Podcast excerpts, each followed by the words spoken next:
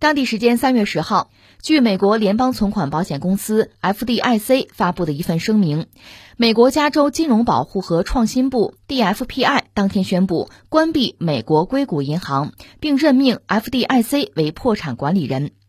为保护投保的储户，美国联邦存款保险公司创建了存款保险国家银行。硅谷银行在关闭时，作为接管人的联邦存款保险公司需立即将硅谷银行所有受保存款转移到存款保险国家银行。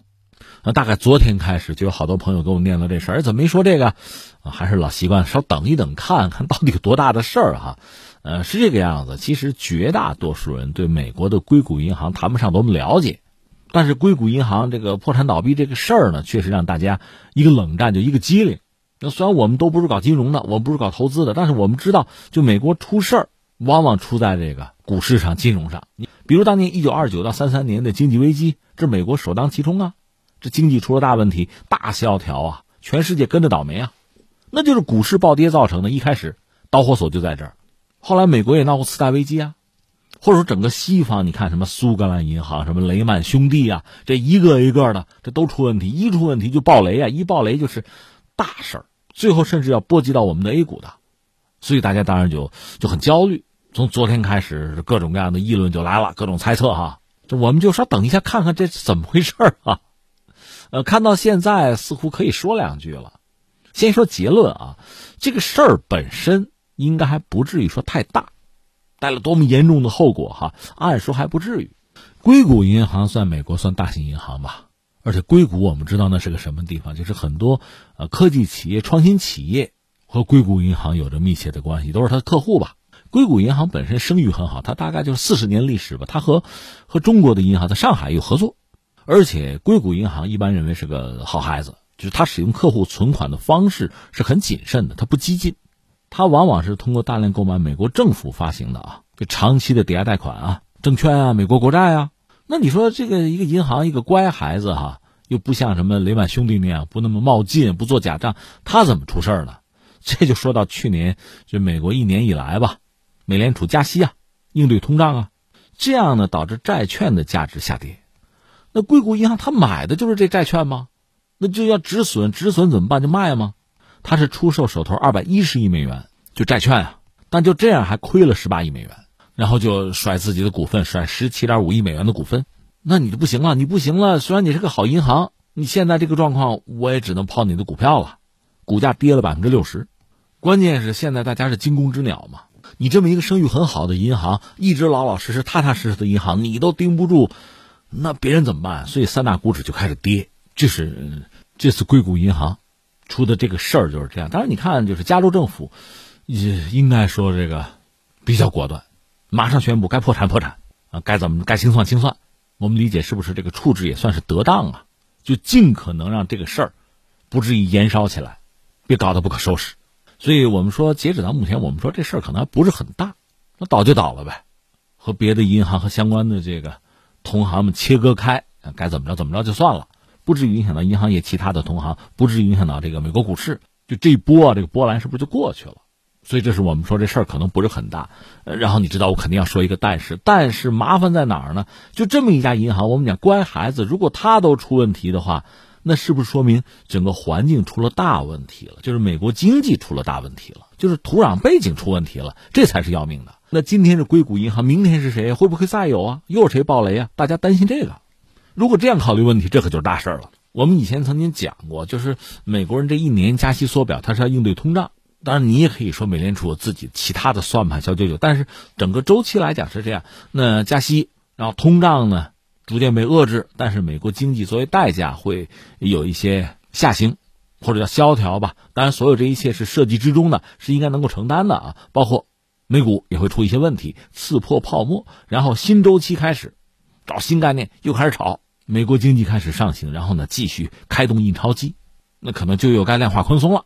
就一波一波周期就是这样，就像就像那个人的心脏一样，收缩、舒张、收缩、舒张，就这个状况。只不过这个状况持续到现在，美国人的债可是越来越多了，而且在整个这个过程之中，会有撑不住倒下去的。现在我们说硅谷银行就这么个角色吧。问题在于，就是美国经济，我们说这个背景和土壤能不能尽快有所调整啊？否则的话还会有下一个倒掉的呀。这么规规矩矩不冒险的一个角色，就硅谷银行倒掉了，下一个是谁啊？大家焦虑的在这儿。所以这个事儿你说大就大，说小就小。所谓小呢，就是目前看它不至于掀起太大的波澜，但是呢，它确实像一个标本，或者像一个晴雨表、风向标，它反映出来美国经济的问题，而这个问题是一贯的，或者说是大家根本解决不了的。就我们就说现在，呃，这说到美国的财长耶伦吧，那这位现在确实是比较焦虑、比较着急，因为这是他工作这个职责范围内的事情。他是刚刚又在敦促美国国会的众议院无条件的要提高美国联邦债务的上限，又不是三十一点四万亿，这个上限已经到了。到了之后，他通过这个拆东墙补西墙，先对付着，你们赶快商量，提高上限，提高多少？马上尽快决定这个事儿啊！他现在能做的是，就是说优先支付某些款项，但这只是换了一种说法的违约。立法者在这方面不应该自欺欺人。其实我们说完了，美国现在已经债务违约了，只不过美国作为一个很庞大的经济体吧，大家对他还有某种信任或者信任的惯性。你要说债务违约，其实他已经债务违约了。就跟你看拿什么标准，你要拿某个标准，中国经济已经超越美国了，就规模已经是全球最大了。只不过大家一般还认为美国是最大的啊，我不是也说吗？从美国人来讲，他恐怕真的不能接受任何一个国家超越他，这不是个面子问题，这实际上是个影响力问题。如果你不是全球最大的经济体，大家还会信任你吗？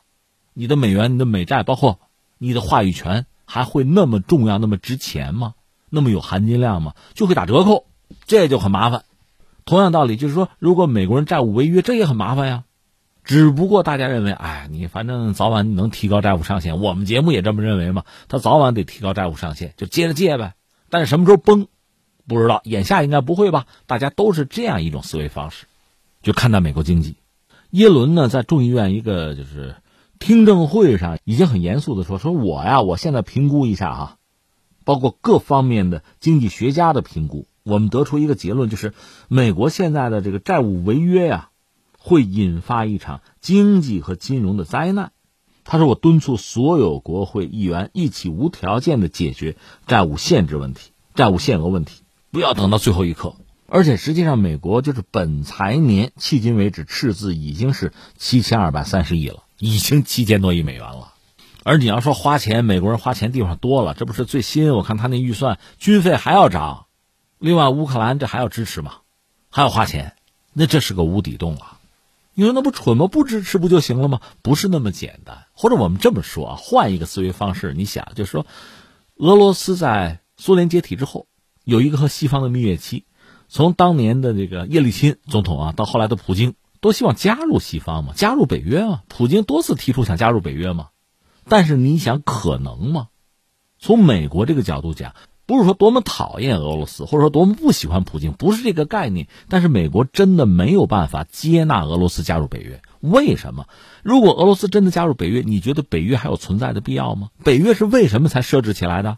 就是为了冷战，就是为了对付苏联和今天的俄罗斯啊。如果俄罗斯已经成为朋友了，化干戈为玉帛，铸剑为犁，那北约就不需要了。如果没有北约又怎么样呢？没有北约，美国怎么控制欧洲啊？怎么吓唬欧洲？怎么收割欧洲啊？问题在这儿。所以俄罗斯，对不起，你宿命如此，你天生就得被我们渲染成为一个敌人。你生下来就是要威胁欧洲，欧洲才能听我美国的，这没办法改变呀。你这个角色，普京这个角色，你就得反西方，你就得侵略欧洲，没办法。我的剧本里你就这么个角色。那翻回来，那现在美国援助乌克兰，那也不能停啊。其实美国已经下场了。这钱你得花呀！你以为你动动嘴就完了？那最后耶伦这就着急呀，怎么办？我这钱是不够了。我们能判定的是，这个债务上限肯定会往上提，当然提多少我们不知道。两党斗嘛，各有利益嘛，这个利益也是一个死结，也是个结构性矛盾。如果现在比如共和党给了更多的让步，民主党能够有更多的空间，特别是把国内经济玩转，那么二零二四年美国大选，民主党的优势就大，那共和党就没法翻盘。就这一点，那共和党必然会给民主党找麻烦。你想，你想什么，我不让你干成什么，就这个样子呀。这都是赤裸裸的结构性矛盾嘛，利益是赤裸裸的。那作为代价，现在是美国经济，是美元、美债。所以我们现在看说倒掉了一个硅谷银行，这真的搞不好是个开始啊！其实你说当年苏联这个解体好像是一夜之间的事情，那么一个强大的国家说垮就垮了，你是不是觉得很意外？